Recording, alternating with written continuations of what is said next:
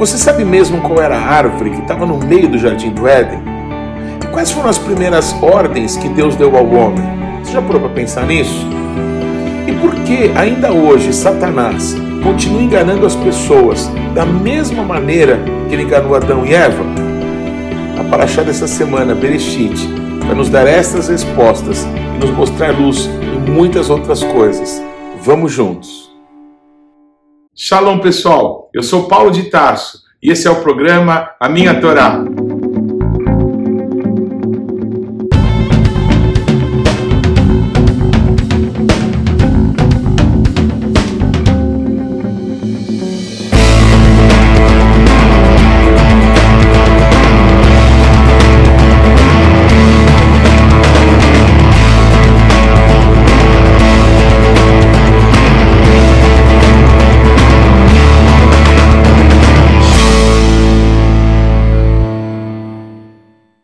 Por favor, gaste agora alguns segundos, interaja conosco, deixe aí o seu like, faça algum comentário, torne esse vídeo ainda mais relevante, compartilhe com os teus amigos. E se você não se inscreveu ainda, não deixe de se inscrever nesse canal. Clique aí no sininho para que você receba as nossas notificações. E vamos juntos mergulhar no conhecimento da palavra de Deus. A primeira paraxá é paraxá Bereshit.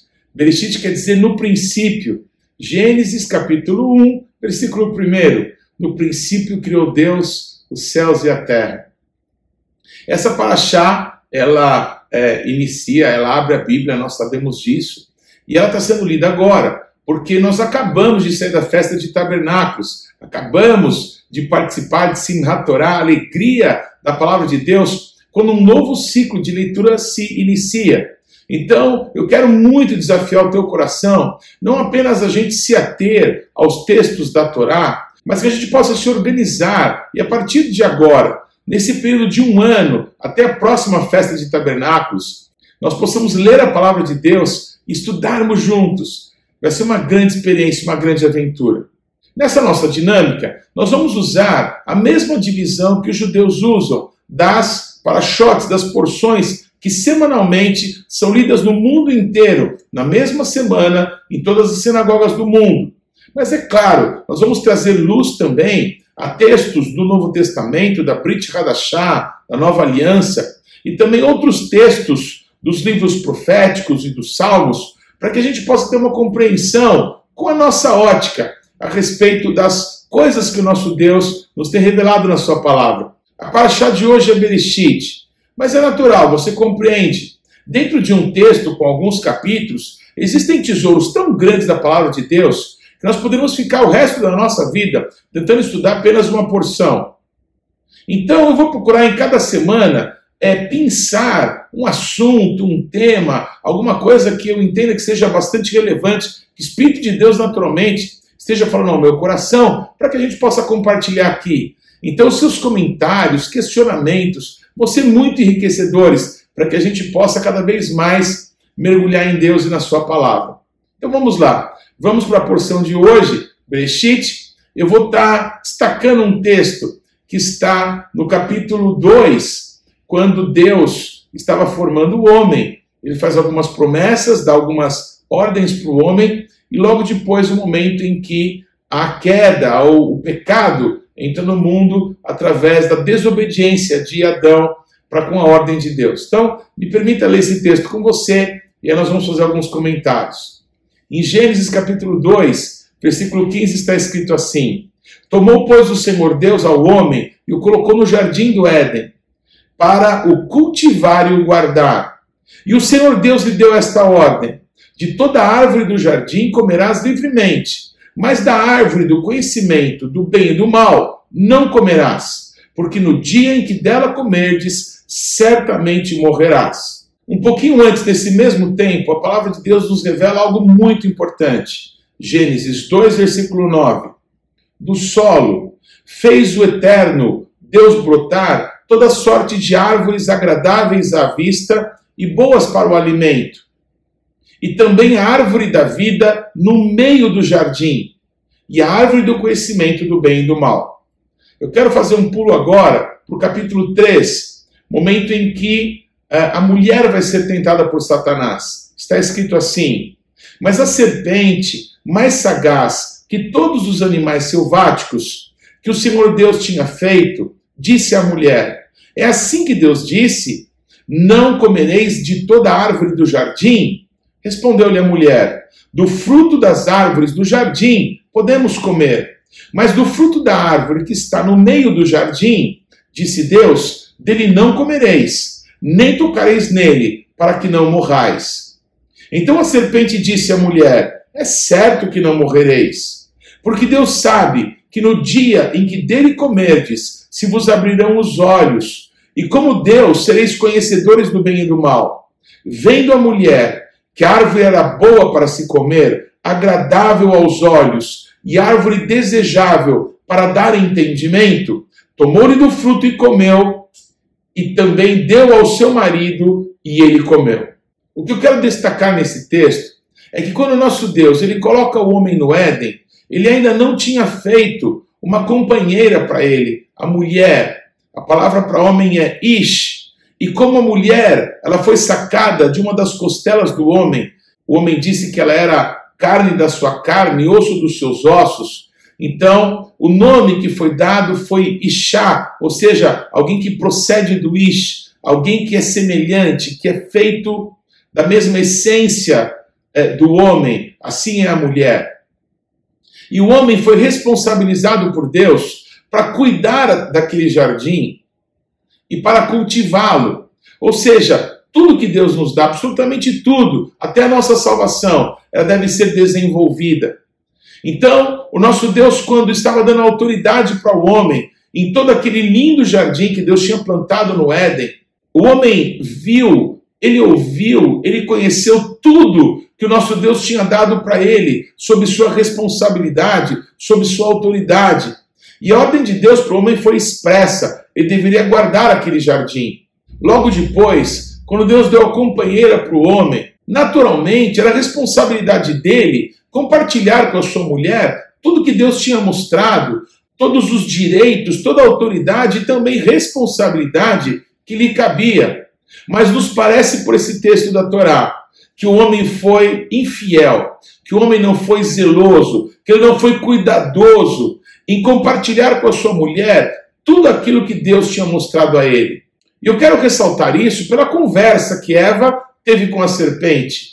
É muito curioso que a serpente não vai tentar seduzir e enganar Adão, que tinha ouvido da boca do próprio Deus que ele deveria cuidar, guardar e o que eram todas aquelas coisas que faziam parte do jardim. Satanás, ali disfarçado de serpente, ele vai atacar Eva, que tinha ouvido do seu marido e não da boca do próprio Deus. E logo a gente pode ver os ardis com que Satanás até hoje engana tantas pessoas. Ele vai colocar em descrédito a palavra de Deus. Ele vai tentar as pessoas que não conhecem profundamente aquilo que o nosso Deus estabeleceu para que as possa enganar. Então Satanás pega palavras que Deus falou a Adão e começa a distorcer essas palavras. E começa a fazer perguntas nas quais Eva não tinha convicção de responder. E ela se torna então uma fácil presa. Ela chega ao absurdo de dizer, e o meu desafio para você é que você leia esse texto na Bíblia e você tira as suas próprias conclusões. Porque no momento, eu acabei de ler esse texto com vocês, no momento em que Deus está mostrando tudo para o homem, o nosso Deus mostra para ele que a árvore que estava no meio do jardim era a árvore da vida.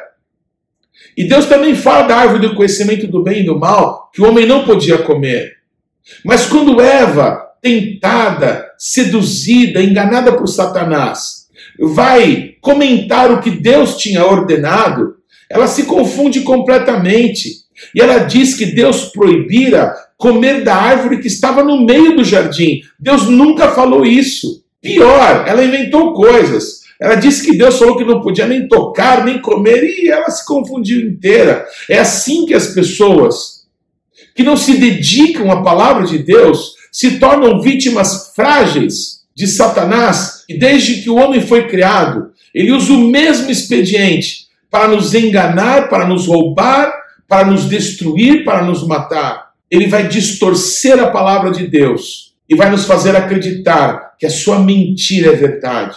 O texto dos profetas de hoje é um texto que está pensado no meio do capítulo 42 de Isaías. Se você ler o capítulo inteiro, é impossível você não reconhecer que a profecia está falando de Yeshua, aquele que manifestaria uma aliança, não apenas para o povo judeu, mas também para os não-judeus, para os gentios. Deus declara que Yeshua, o Mashiach que haveria de vir, ele será mediador de uma aliança entre o nosso Pai e o seu povo, o povo judeu, mas também ele seria a luz para os não-judeus como eu, como você, talvez está me assistindo, e que foi atraído por esse amor, porque dos dois povos o nosso Deus fez um.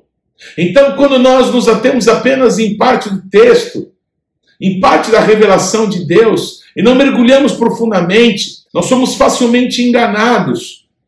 A Eva, ela escutou do Adão e ela entendeu mais ou menos o que Deus tinha falado, e mais ou menos não serve para nós, porque o nosso inimigo conhece muito bem a palavra de Deus. E ele usa a palavra de Deus para nos enganar, distorcendo ela. Quando uma pessoa não é firme nas suas convicções, essa pessoa se transforma em alguém que não apenas é, tende à morte, caminha para a destruição, mas pode ser um instrumento para a destruição de muitos. Porque mentiras que você considera verdade, você pode muito facilmente proclamá-las como se fossem verdadeiras e ser usado pelas trevas para enganar a muitos. Que grande luta nós estamos! O apóstolo Paulo, o apóstolo enviado para os não-judeus, ele cita esse texto, ele cita essa situação com uma preocupação. Ele, enviado por Deus, ele um rabino, um mestre da palavra, enviado por Deus para pregar o evangelho aos não-judeus como nós. O apóstolo Paulo diz que tem uma grande preocupação. Ele se coloca como um pai que deseja apresentar a sua filha virgem Há um só marido, a saber, a Jesus Cristo. Ele está falando isso a nosso respeito. Ele diz e nos aconselha que se nós não conhecermos bem a palavra de Deus, seremos também facilmente enganados, como foi Eva. E essa era a sua preocupação, de que nós, sendo relaxados no estudo da Bíblia e em conhecer mais a palavra de Deus, nos prendendo apenas das pregações que recebemos nos domingos, nos ensinos dos outros, comemos pelas mãos dos outros e, infelizmente, nós podemos estar caindo nos mesmos laços e ciladas que a mãe de todos caiu. Mas o nosso Deus, nesse mesmo capítulo de Bereshit, nesse mesmo capítulo de Gênesis, o nosso Deus, ele fala a primeira profecia de todas as Escrituras, que viria um da semente da mulher que esmagaria a cabeça da serpente. Sim, ela iria ferir o seu calcanhar, mas ela teria sua cabeça esmagada, pois Yeshua manifestou isso na cruz do Calvário. Quando ele estava preso, aos olhos de todos parecia que ele tinha sido derrotado, que não havia mais expectativa nem esperança para aquele que se considerava uma Mashiach. Mas a palavra de Deus declara que ali ele estava vencendo, porque ele estava cumprindo o plano do Pai, o plano da redenção de Deus para nós. Deus enviou o seu Filho para que todo aquele que nele crê não pereça, mas tenha vida eterna. O livro de Gênesis, o livro de Bereshit, é um livro de sementes. Todas as coisas que começam em Bereshit têm o seu final lá em Apocalipse. No livro de Bereshit, o homem peca, passa a sofrer, passa a produzir o seu pão através de muito suor e lágrimas. A morte e a maldição passam a nos tocar mas através do plano de redenção do nosso Deus, da obra de Jesus Cristo na cruz do Calvário, da sua ressurreição e da vida eterna que ele nos deu. Tragada foi a morte pela vitória. Um dia, todas as maldições deixarão de existir, porque ele se fez maldito por nós.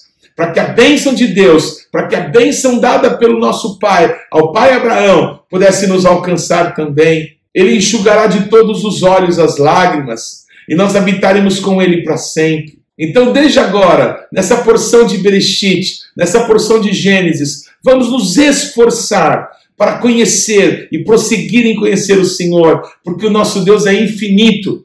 Nós temos a oportunidade de, por Jesus Cristo, passar toda a eternidade com Ele, conhecendo a cada dia mais da sua glória, mais da sua santidade, mais da sua beleza. Deve ser por isso que os anjos, em todo tempo, dizem: Santo, Santo, Santo é o Todo-Poderoso, toda a terra está cheia da sua glória.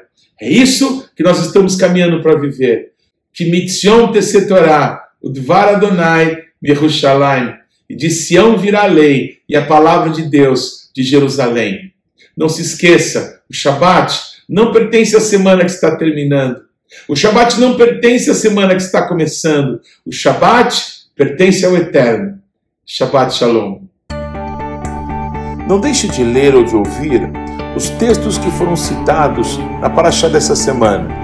Você pode acessá-los ou no nosso site ou nas principais plataformas de podcasts. O importante é que você, pessoalmente, mergulhe no conhecimento da palavra de Deus. Você pode participar ativamente do programa Minha Torá, se inscrevendo no nosso canal, mandando perguntas, interagindo, compartilhando com seus amigos é, porções que vão te edificar. Mas também você pode fazer parte disso, semeando financeiramente para que esse canal se desenvolva ainda mais. Então você pode usar os nossos dados bancários para que você possa fazer contribuições para que a palavra de Deus possa alcançar muitas outras pessoas. Vamos fazer isso juntos. Que Deus te abençoe.